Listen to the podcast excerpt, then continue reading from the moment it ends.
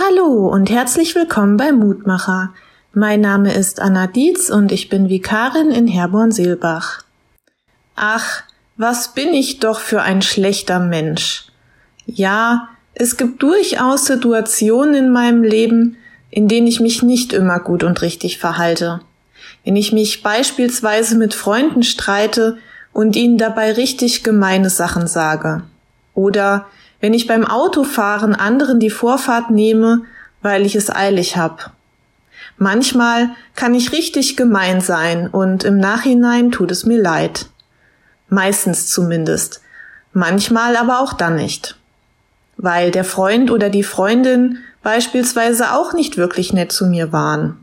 So warten wir dann beide vergeblich, dass sich der andere doch entschuldigen möge, aber nichts passiert. Der heutige Losungstext lautet, da empörten sich die Pharisäer und vor allem die Schriftgelehrten unter ihnen.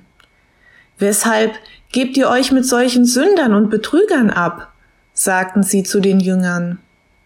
Jesus antwortete ihnen, die Gesunden brauchen keinen Arzt, sondern die Kranken. Lukas Evangelium 5, Verse 30 und 31. Jesus zeigt uns deutlich, Gott liebt uns auch, wenn wir einen Fehler gemacht haben.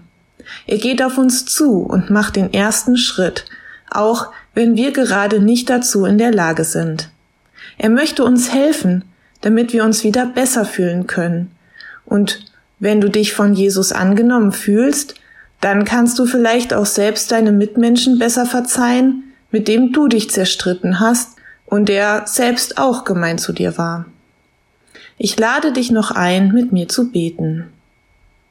Guter Vater im Himmel, danke, dass du auch und gerade für die Sünder da bist, dass du für Menschen da bist, die sich falsch verhalten haben.